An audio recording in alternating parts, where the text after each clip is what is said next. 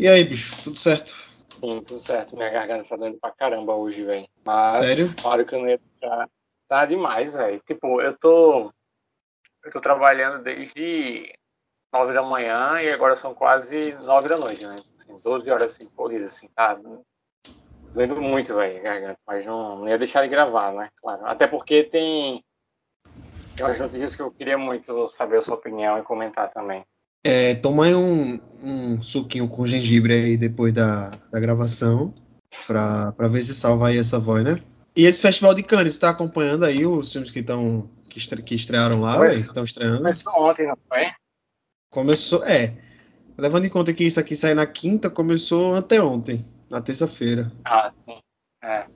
Véi, eu eu sei dos filmes que vão lançar, não é? Mas eu não sei quais já foram exibidos. Quais foram? É, então, eu não tô. é, Eu ainda não vi o- as notícias de hoje, tá ligado? Do que a galera tá falando dos filmes que Ah, saíram tá. hoje. Mas acho que, que de ontem pra hoje, sei lá, teve o filme novo do Razanavichus, né? Que foi o que abriu o festival. Deve ter tido alguns aí, acho que ainda não, a- as pepitas de ouro ainda não, não saíram, não, senão a internet já tava alardeando por aí, velho. O, o, Haza- o Hazanavicius, pra quem não sabe, é o diretor de O Artista, não é? Ganhou o Oscar lá mesmo. em 2012. Né? O Esse Artista. mesmo. Que tá disponível no Amazon Prime esse filme. Filmão. Exatamente, e aí parece que agora ele tá lançando um filme de zumbi, meio estilo terrir, tá ligado? Comédia com terror, sei lá. Esse Hazanavicius é um sapequinho, né, velho? Primeiro faz. Fica lançando filme mudo, preto e branco em 2011, e agora fazer terror, comédia. O cara é. Vai pra todos os cantos, né? É, exato. O cara é interessante. É, e falando nisso, eu fiz um, um texto lá para o, o blog do Artes Cínicas que a gente tem lá no site A Semana em Alagoas, que eu falei sobre os filmes que eu mais estou esperando serem lançados aí no Festival de Cannes, que eu mais estou empolgado para assistir e para ouvir algumas notícias aí do festival. Então vamos lá, ver depois o blog A Semana em Alagoas e procurem pela, pelo Artes Cínicas lá, que vocês vão ver uns textos bem legais que eu já lancei por lá, inclusive sobre, sobre Cannes.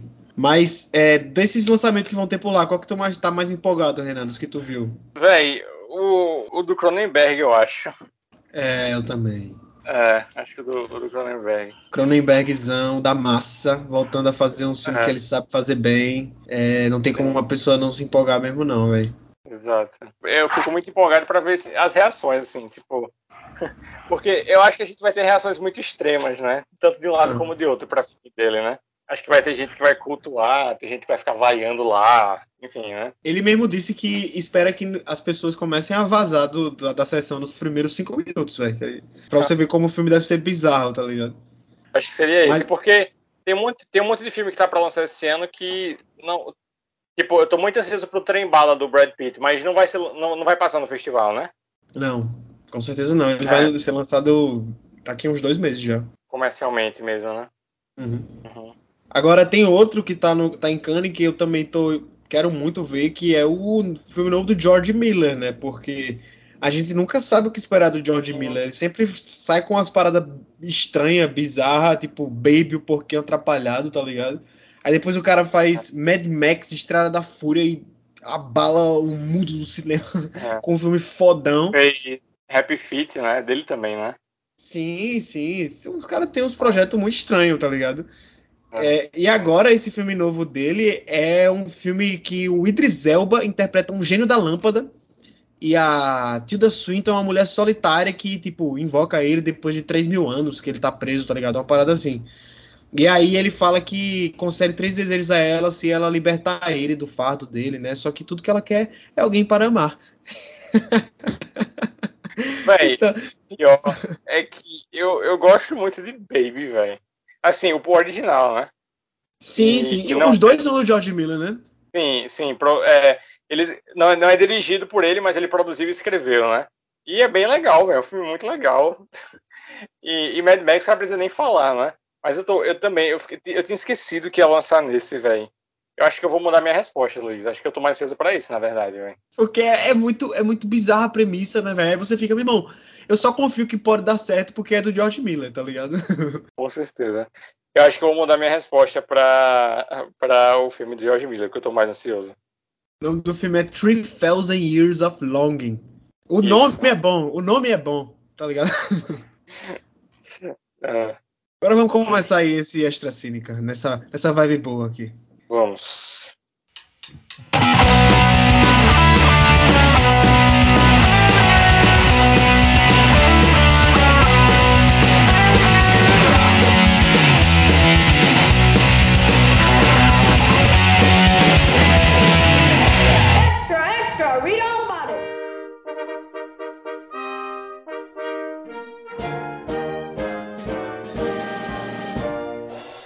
Extra Cínica no ar. Renanzão, a gente tem mais trailer para comentar hoje, mas vamos deixar para o final. Porque comentar trailer sempre é legal, é que a gente já tem mais detalhes sobre o filme né, que a gente está comentando aqui. Mas é, antes disso, vamos falar sobre Star Wars.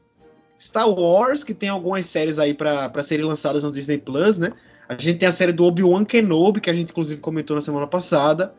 Tem uma série sobre Cassian Endor, que é o personagem lá do Star Wars, Star Wars Rogue One, que é meio que um contrabandista, né? Meio que um agente secreto, sei lá, um cara misterioso, latino, tem a latinidade no sangue, né? E acho que não tem muito que a gente esperar sobre essa série agora e especular, porque não saiu muita coisa dela. Tem a série da Soka, da Sokatano, aprendiz de Anakin Skywalker, que já apareceu aí no Mandalorian. Tem a série The Acolyte, que eu, já, eu não sei realmente o que esperar dessa série, não tô sabendo muita informação dela. Mas essa semana saiu a notícia de que tem mais uma série em desenvolvimento. Quem é, divulgou essa notícia foi a Vanity Fair. E vai ser uma série meio que vai misturar vibe Star Wars com um negócio meio anos 80 infantil assim, estilo Stranger Things, tá ligado? Com crianças como protagonistas. Estão dizendo que estão escalando um elenco de atores de 11 a 12 anos, para você ter ideia. Vai ser um, parece que vai ser um negócio meio é, caravana da. Cara, como é? Caravana do.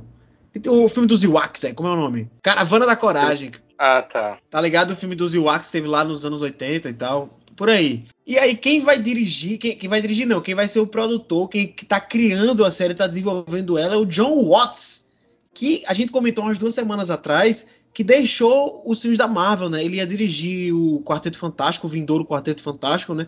E ele saiu com a desculpa de que ele tava querendo descansar, que os, os filmes do Homem-Aranha é, cansaram demais ele, que foi muito esforço. Mas aí vejam só, o cara não saiu da Disney, velho. Agora ele tá num projeto de Star Wars. Aí eu queria saber de você, Renanzão, o que é que você achou dessa notícia aí, desse Star Wars infantil aí, com o John Watts comandando, velho? Eu juro que não tem nada a ver com aquele extra cínica que você gravou com o Bira e vocês discutiram algumas, algumas questões, alguns pontos fracos assim do John Watts. Porque eu já, já pensava a mesma coisa. É, acho o filme de Homem-Aranha, enfim, tem potencial, mas acho que ele não aproveita, não aproveitou tão bem essa trilogia. Mas é porque realmente o trabalho dele não me empolgava já de um tempo assim. E eu não fiquei empolgado com essa notícia, apesar de estar empolgado com o momento que Star Wars está vivendo. E o futuro de Star Wars me deixa feliz. Mas o que me empolga é a temática, porque Star Wars, sim, é uma coisa para criança, é uma coisa infantil. E uma coisa mais direcionada pode ser boa mesmo, porque foi uma coisa que, por exemplo, o George Lucas quis fazer isso, está documentado, isso é fato.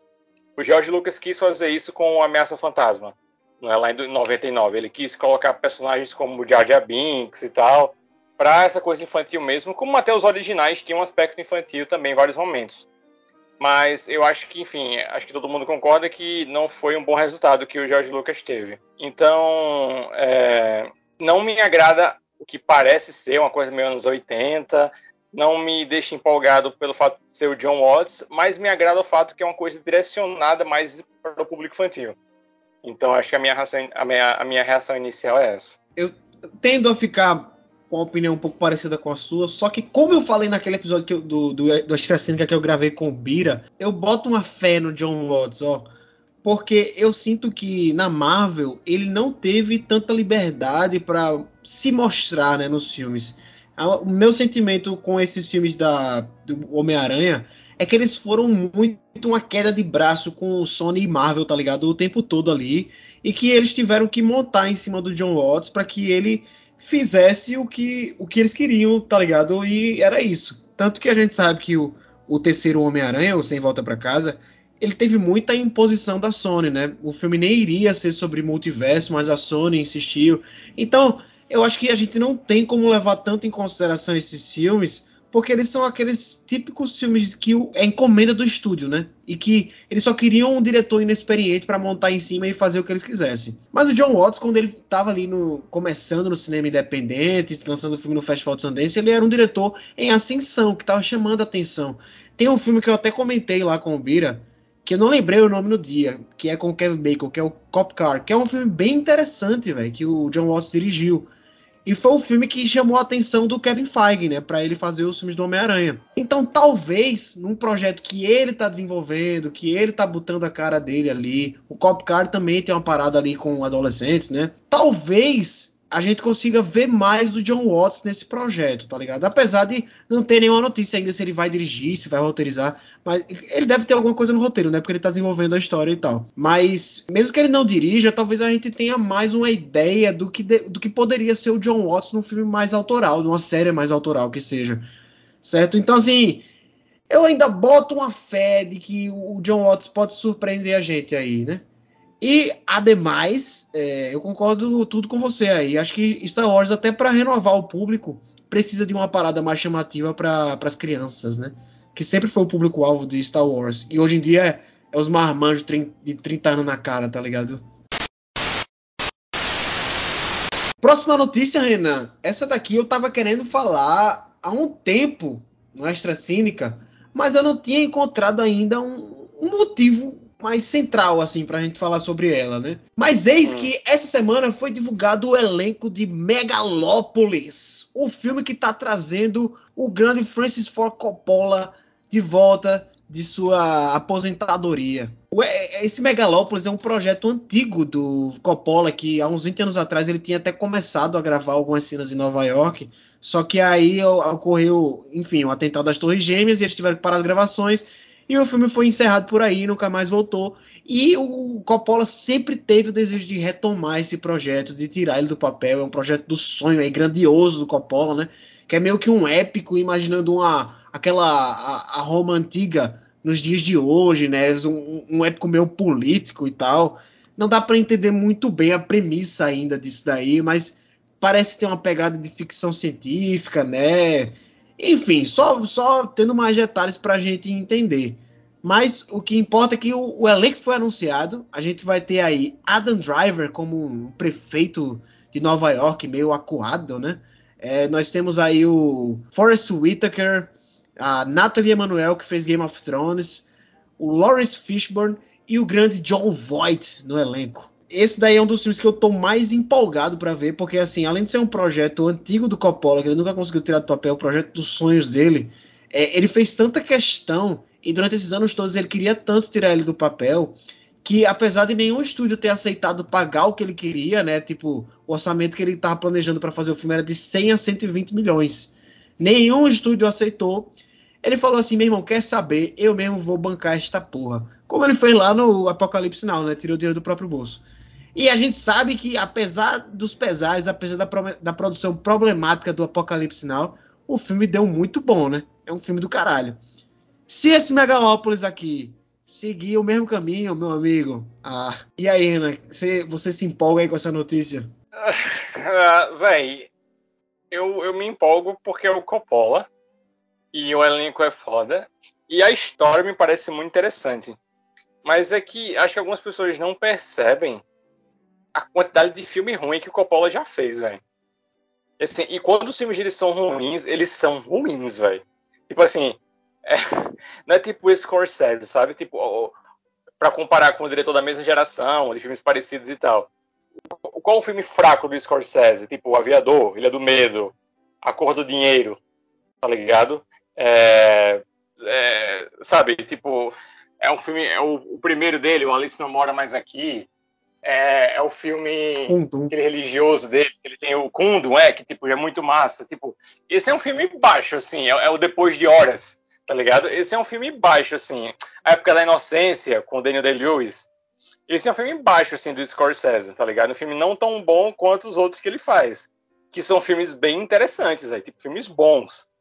Agora, o Coppola, velho, não sei, alguma coisa aconteceu aí, assim, que, pô, ele tem muito filme ruim, velho muito filme ruim, assim, filme com muito ator bom, como tem nesse, é, que vai ter, enfim, Dan Driver, que para mim é um ator soberbo, é um dos melhores assim, da atualidade, assim, facilmente. E o último filme dele, que foi de 2011, né, um filme de terror, é o Twixt, né? Tem Val Kimber, tem Bruce Dern, tem Elle Fanning, enfim. E, pô, é uma merda, velho. Ele tem um filme deplorável com o Robin Williams, tá ligado? Jack, que é um, um filme sobre crescimento e tal, que tipo é uma bosta, velho. Então, assim, me assusta um pouco é, o Coppola, sabe, voltar assim. Eu sei que essa é uma produção diferente de outros filmes ruins que ele, que ele já fez. É, você sabe que, inclusive, até o Poderoso Chefão 3, você sabe que eu não sou muito fã também. Acho filme fraco. E eu não sei, eu fico empolgado mais pela história, assim. Como você falou, é difícil entender exatamente sobre o que o filme vai ser porque não vai ser um filme de época, nada, vai ser um filme que vai se passar nos dias atuais. E tem aí o esquema político, e tem romance e tal. Essa história me atrai, porque acho que o Coppola pode ter um olhar bem interessante para esses temas, assim, muitas referências a coisas atuais, pode ter comentários bem interessantes. Então, a história me atrai mais do que o projeto em si. Sabe, porque certo, Apocalipse Now deu certo, e o Coppola dirigiu os dois maiores filmes de todos os tempos, que são os dois primeiros Poderosos Chefão e tal. Mas pelo histórico, pelo, assim, pelos filmes pós-Apocalipse Now, eu não fico muito otimista. Eu fico otimista de ser uma coisa que ele está empenhado, uma coisa que claramente ele quer muito fazer. Então isso, isso dá um otimismo.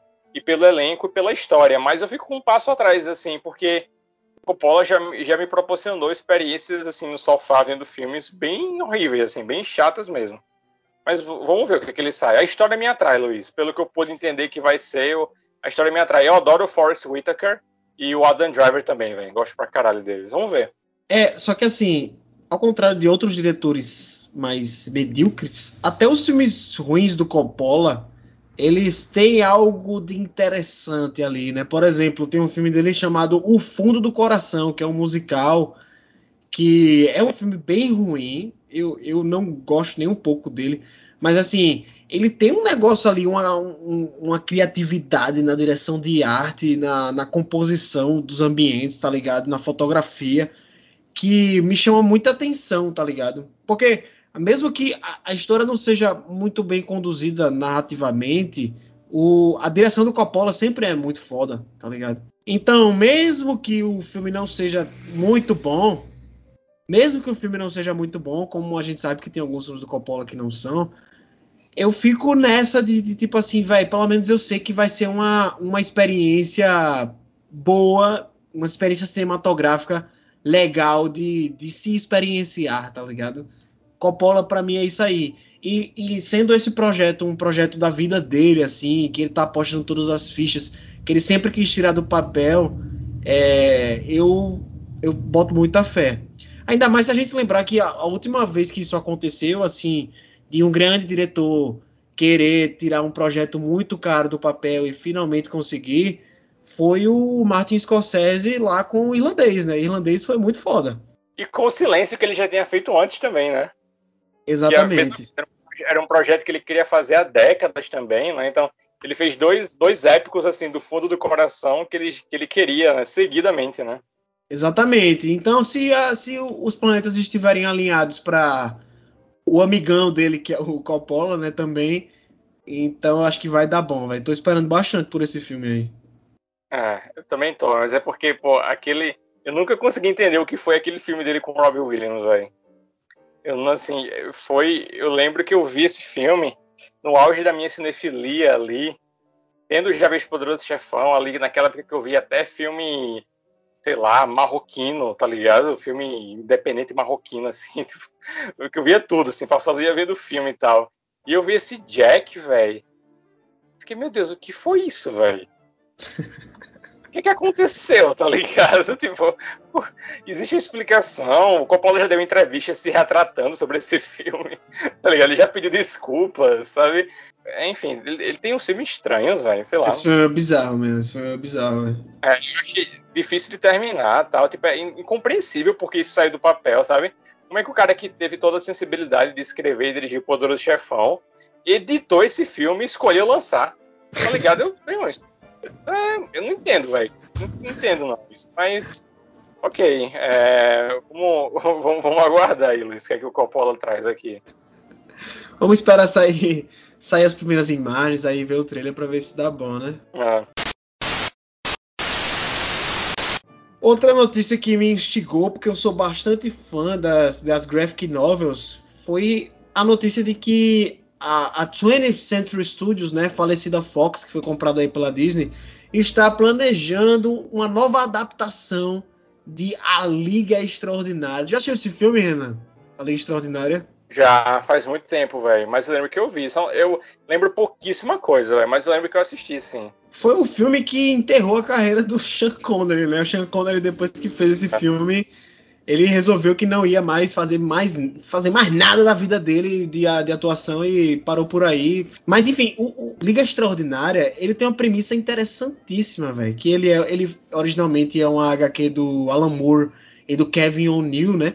E a, a, ideia do Alan Moore era pegar personagens famosos da literatura britânica ali do século XIX e juntar numa equipe como se fossem super-heróis, tá ligado? Num, uma equipe que para resolver problemas que só eles conseguiriam, tá ligado? Meio que numa conspiração ali de juntar eles todos para dar cabo deles, mas eles acabam se juntando como uma equipe mesmo. E aí nessa equipe você tem a Mina Murray, que é a, a mulher lá do livro do Bram, do Bram Stoker do Drácula, né, que o Drácula se apaixona por ela. Tem o Alan Quarterman na equipe, tem o Capitão Nemo de 20 mil léguas submarinas, né, do Júlio Verne. Tem o Homem Invisível do H.G. Wells tem o Mr. Hyde do, do clássico Médico e o Monstro, né? Então por aí vai. O Homem Invisível, inclusive, nessa, nessas, nessas graphic novels, ele é um psicopata insano do caralho, velho. É um, maluco da porra.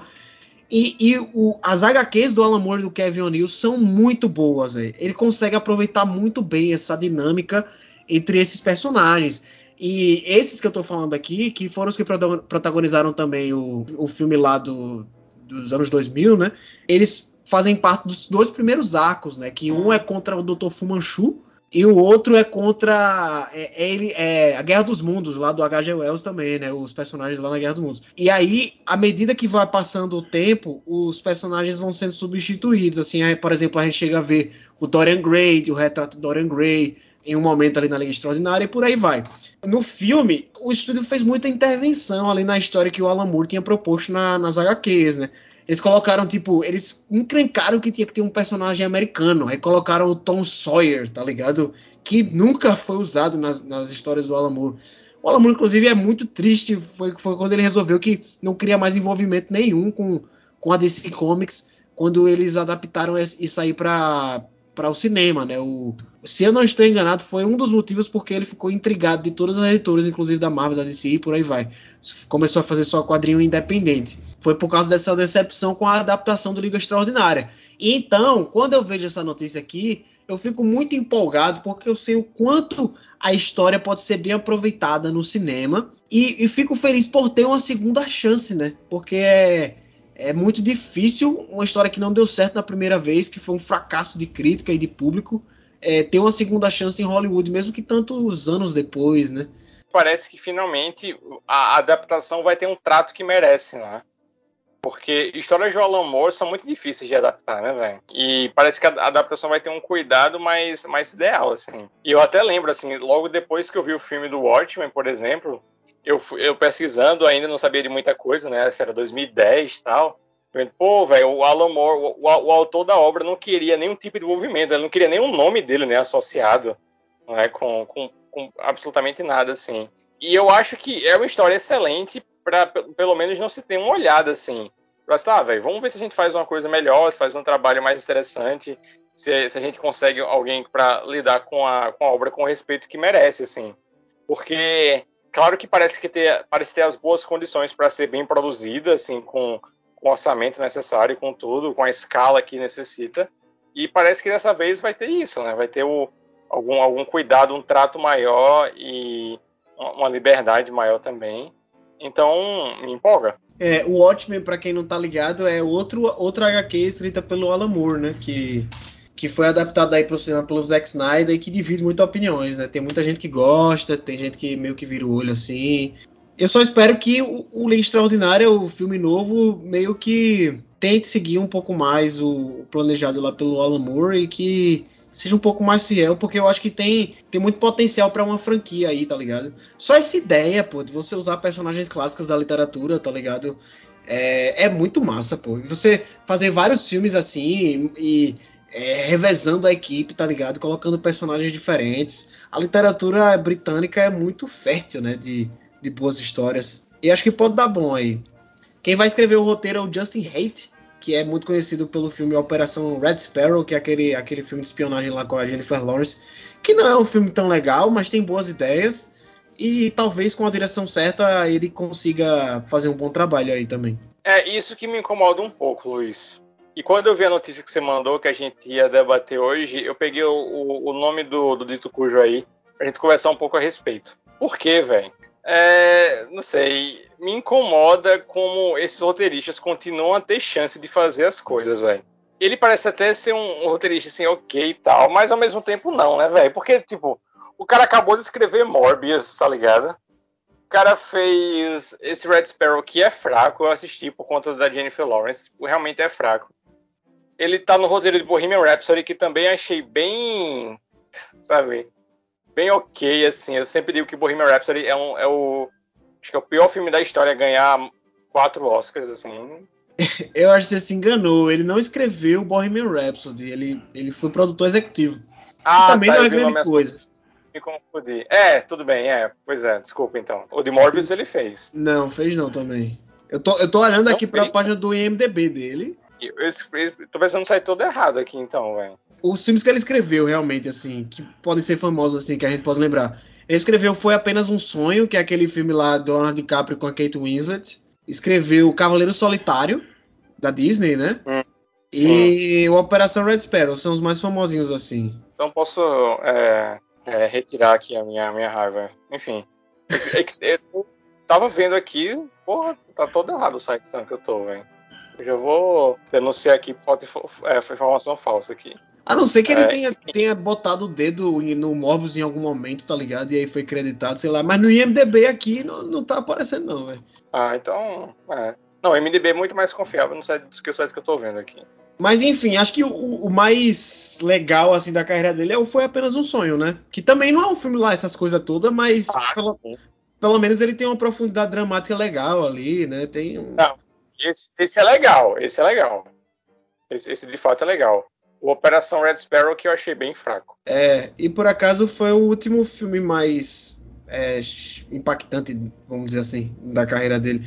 Eu acho que esse, esses caras, é, é, é, engraçado isso aí. É uns caras que às vezes tem um potencial, começa a fazer ali um filme independente, filme dramático legal, e aí logo Hollywood puxa esses caras para fazer um filme blockbuster meia boca, tá ligado? E o cara fica por lá, velho, porque tá ganhando dinheiro, né?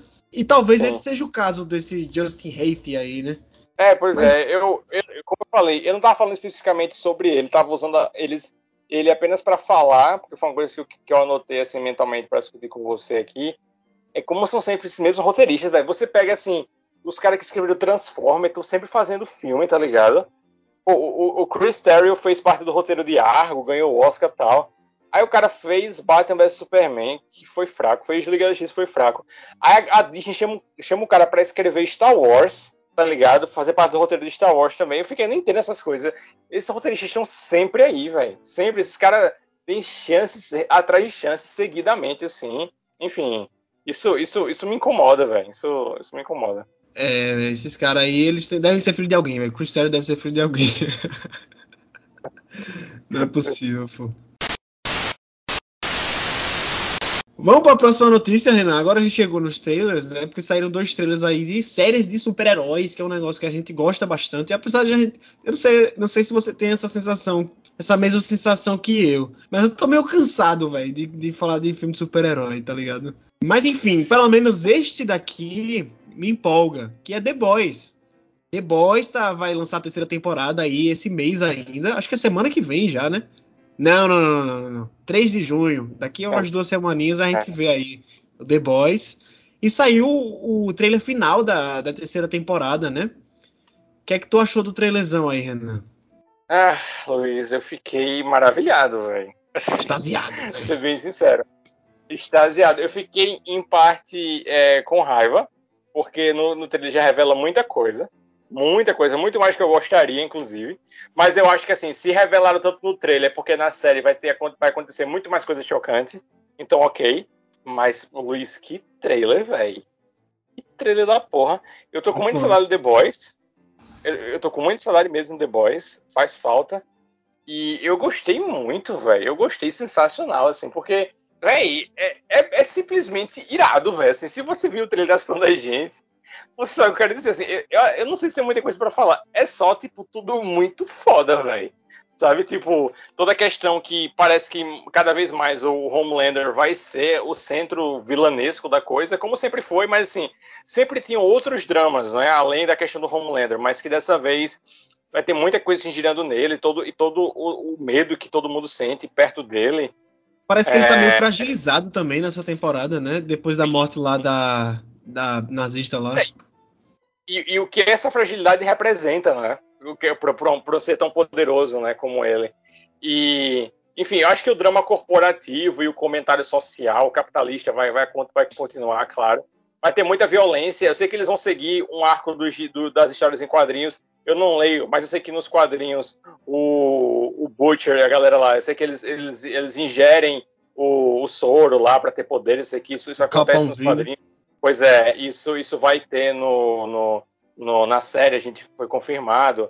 O novo personagem, né, do, do saudoso Dean do Supernatural, né, tá, é. parece ser muito bem. Mas eu só fiquei muito, muito empolgado, porque eu acho que vai ter muito, vai ter muita coisa que vai explorar muita coisa de vários personagens, assim, acho que vai falar muito sobre o Mother's Milk, pare, pareceu assim, a, a, família dele pareceu bastante assim no trailer. Sim. Tem uma cena eu no trailer que é ele que é ele meio desconfortável, assim, numa festa, né, de família, a galera, uma galera fantasiada de Homelander e ele lá no meio vendo tudo. Isso. Então, vai, eu achei simplesmente. É, é, era o que eu mais queria comentar hoje, mas ao mesmo tempo é o que eu tenho menos a dizer, porque é simplesmente extasiado, velho. Pô, The Boys é foda. The, The Boys é uma série do caralho. É. E, Melhor que os quadrinhos até. E, é, parece ser. Eu nunca li, mas parece ser. É uma produção muito boa, velho. Muito boa mesmo. Assim, os caras parecem ter liberdade, parecem ter orçamento para fazer as coisas. A, Amazon trata com carinho, assim. Por isso que eu fico otimista em, em parte para ver o Senhor dos Anéis, o trabalho que eles fazem com, com o Senhor dos Anéis. Mas The Boys é do caralho, velho. E tipo, como é uma série tal, escrachada e violenta, engraçada.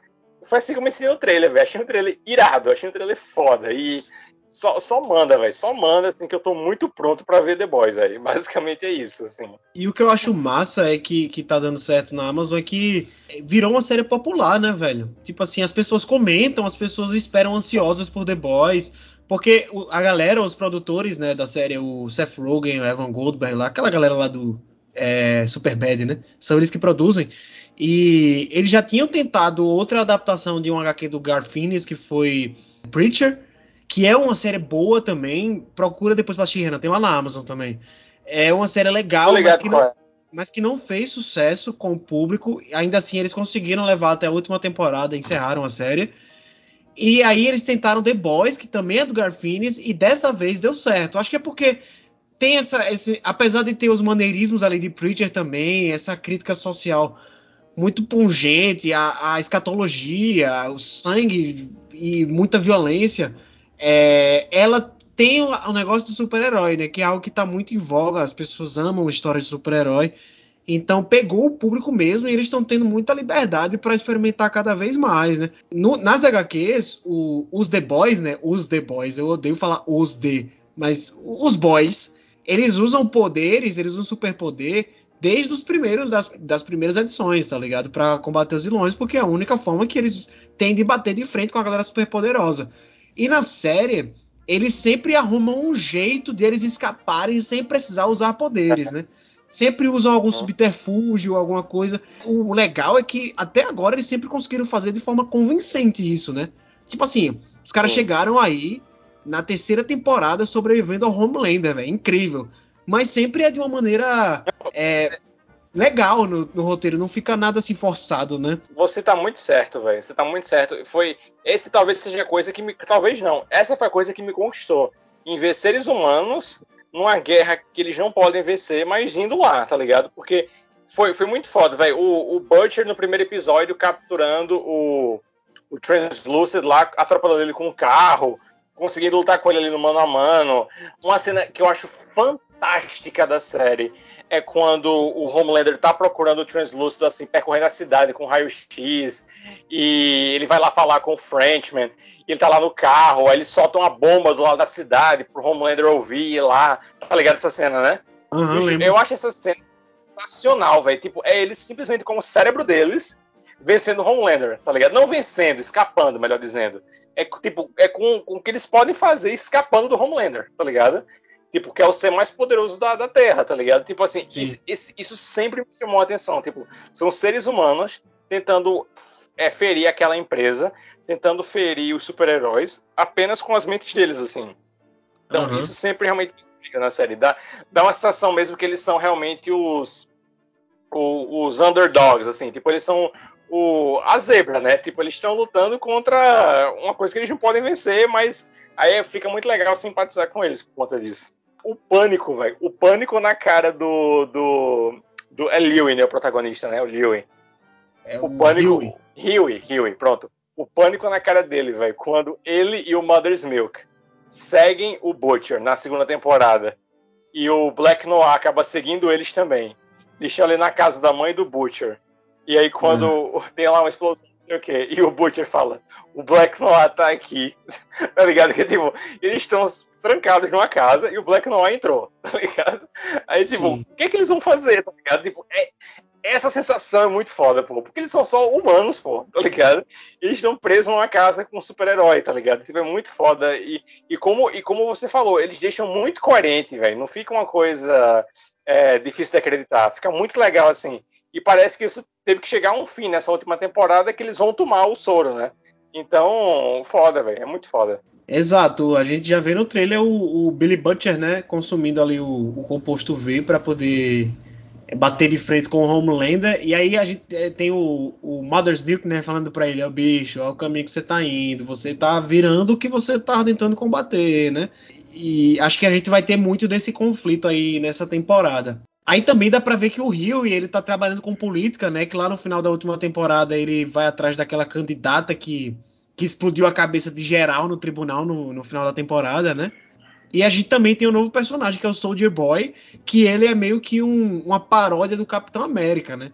No trailer dá pra ver o, o, o, Billy Butcher tirando ele meio que de uma máquina que ele tá preso lá. Eu acho que vai ser a mesma vibe, tipo assim, ele ficou muito. Ele ficou preso por muito tempo, tá ligado? Ele tá sendo liberto.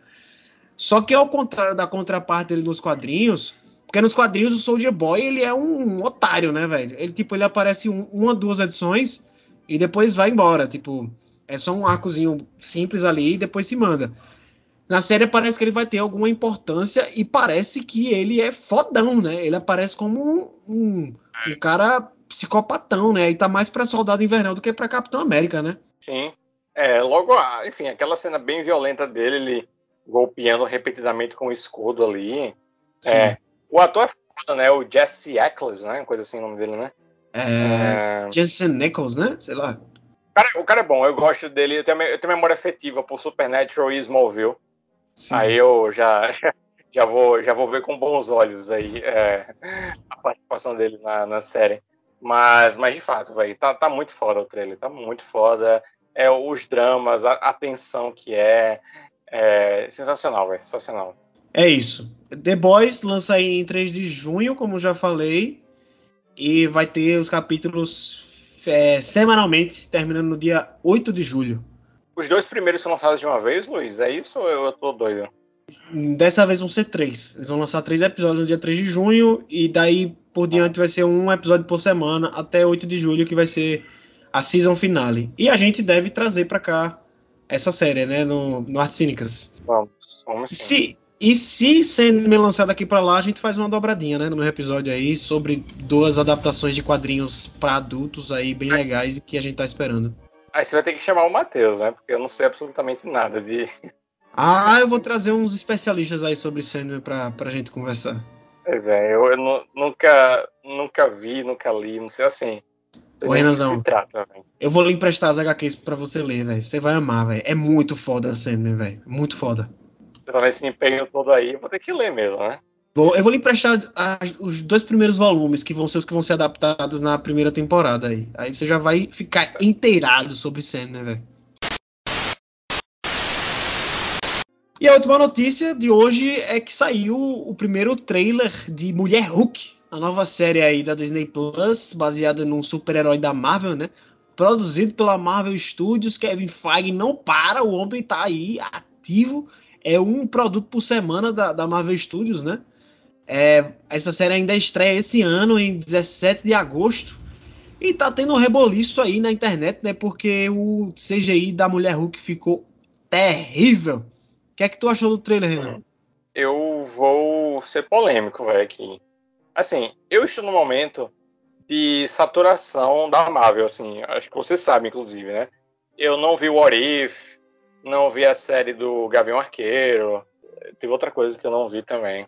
Ah, Moon Knight, Moon Knight, assim, simplesmente por falta de vontade, velho. Nenhum outro motivo além disso, assim, não, não, não tô com vontade de ver. E assim, eu estou desse mesmo jeito com a com a série da, da She-Hulk, assim, mas aí, tipo, me pareceu uma história o que assim, eu acho que a crítica maior mesmo é por conta realmente do CGI, assim, mas o trailer, pô, é uma história da Marvel, velho. Eu achei até legal, inclusive, o fato de estar tá vendo mais do, do Mark Ruffalo como o Hulk, assim, tipo, 100% do tempo, o Hulk controlado, tal, como a gente viu no Vingadores Ultimato, e não viu mais desde então, ali rapidinho na cena pós-créditos do Shang-Chi, mas ele não tava como o Hulk, né, tava como o Bruce Banner.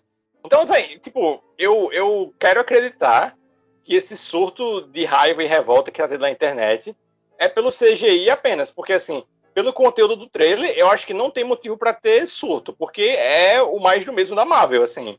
Uma personagem interessante, tá lá o Mark Ruffalo, tá lá o Hulk e tal, beleza, vamos lá. Claro, o CGI tá horrível, mas assim, fora isso, eu não sei mais o. Eu não sei o que criticar. Achei o trailer legal. Eu realmente achei bem, uma historiazinha que parece dinâmica, parece interessante. É, só fato de ter mais do, do, do Hulk, assim, o Hulk original, já para mim já me atrai. Então, eu espero que o hate seja apenas isso, não seja a ver com o fato de que ela seja uma personagem mulher ou alguma coisa do tipo assim, que a gente sabe que os sonhos da Marvel tem essas coisas, né? A gente viu quando foi com Capitão Marvel, quando foi com os é. Eternos, é. o haterzinho que, que sofreu por conta de, de coisa de, de, de representatividade. De, de meninozinho chato na internet. É, os nerdolas são, são foda, velho. Os nerdola. Os fãs de Star Wars e os fãs da Marvel são os piores do mundo, velho. Depois dos fãs do Arthur Aguiar do BBB. São, são os piores fãs do, do mundo, velho. São terríveis.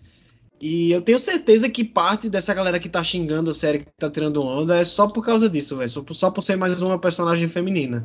Mas assim, eu achei o trailer interessante também. E já foi divulgado muita coisa sobre a série da Mulher Hulk anteriormente, né? E tudo me leva a crer que vai ser uma série boa, porque ela vai seguir exatamente o espírito das, das histórias em quadrinhos da Mulher Hulk, principalmente ali nos anos 90, escrito pelo John Byrne, né? O John Byrne é um quadrinista muito conhecido, já, já escreveu X-Men, já escreveu Superman, ele revitalizou o Superman na DC, né? Já escreveu Quarteto Fantástico, inclusive tem uma passagem incrível no Quarteto Fantástico. E a passagem dele pela Mulher Hulk é a mais famosa da personagem, que foi quando ele incrementou algumas coisas ali que definiram a personagem para sempre, né? Por exemplo, a, a, quebra da quarta parede, é o bem estilo Deadpool que a personagem faz e que deve ter nessa série, apesar de não ter aparecido ainda no trailer. É esse negócio da metalinguagem o tempo inteiro, acho que a série vai ter também, porque já tinha saído algumas imagens anteriormente dela e do Bruce Banner juntos, que eles estavam meio que vestidos ao estilo anos 70, assim, lembrando aquela série clássica lá do, do Hulk com o Lou Ferrigno, tá ligado? Então acho que Sim. vai ter várias piadinhas nesse sentido, assim. Quando for ter flashback dela e talvez apareçam eles com aquela com aquele estilo da série dos anos 70, entendeu? Tem tudo para ser uma das séries mais originais dessa nova leva aí de séries da Marvel produzidas pela Marvel Studios, né? A She-Hulk, ao contrário do Hulk, ela tem o controle sobre o Hulk, tá ligado? Sobre a, a, forma verde dela. Ela não perde o controle como o Bruce Banner. Ela fica, tanto é que a gente vê cenas ali dela é, confraternizando com as pessoas, conversando normalmente, saindo no encontro como o Hulk, tá ligado? Toda verdona e tal. Porque nos quadrinhos isso até é uma forma de empoderamento dela, que ela passa 24 horas como mulher Hulk, tá ligado? Porque ela não tem vergonha daquilo que ela é, tá ligado? Daquilo que, que empodera ela, que torna ela poderosa, que é aquela forma. E ela é uma advogada, então a gente pode ver muito, vai ter muita cena, com certeza, da mulher Hulk no tribunal, bem ao estilo da série do Demolidor, tá ligado?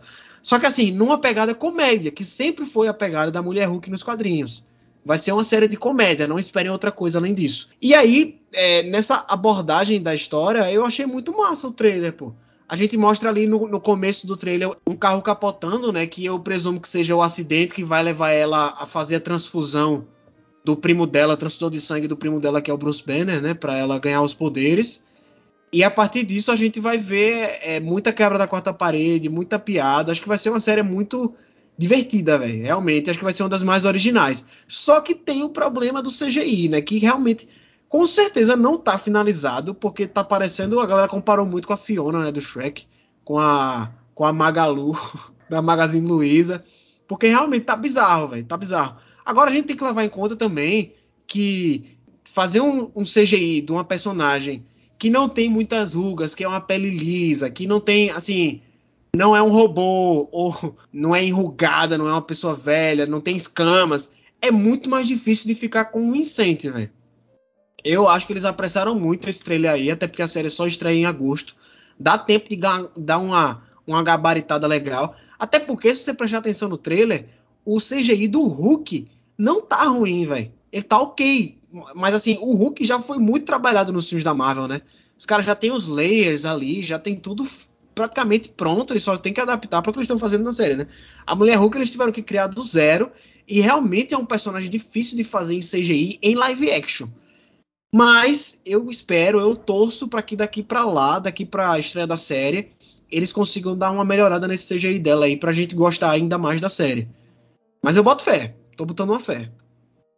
Pois é, eu quando, quando eu fui ver o trailer, eu confesso que eu tava, meu Deus, vai ser uma merda, porque a galera tá sortando.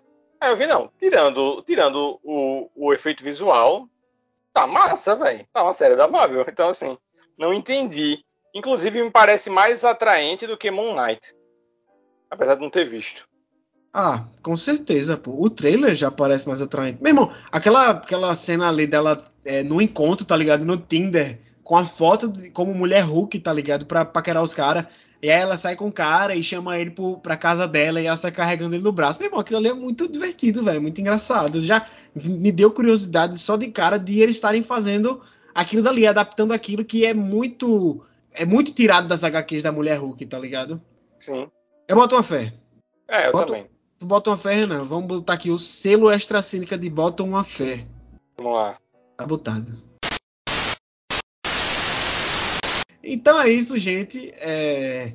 Extra Cínica chegando ao fim. Espero que vocês tenham gostado do, do conteúdo que a gente trouxe aqui para vocês hoje. Falem lá no nosso Instagram, arroba podcast Artes Cínicas o que você acha que a gente pode trazer no, no, no, próximo episódio. Comentem o que vocês acharam das notícias. Vocês acharam tão ruim assim a série da Mulher Hulk? O que é que vocês estão esperando da próxima temporada de The Boys?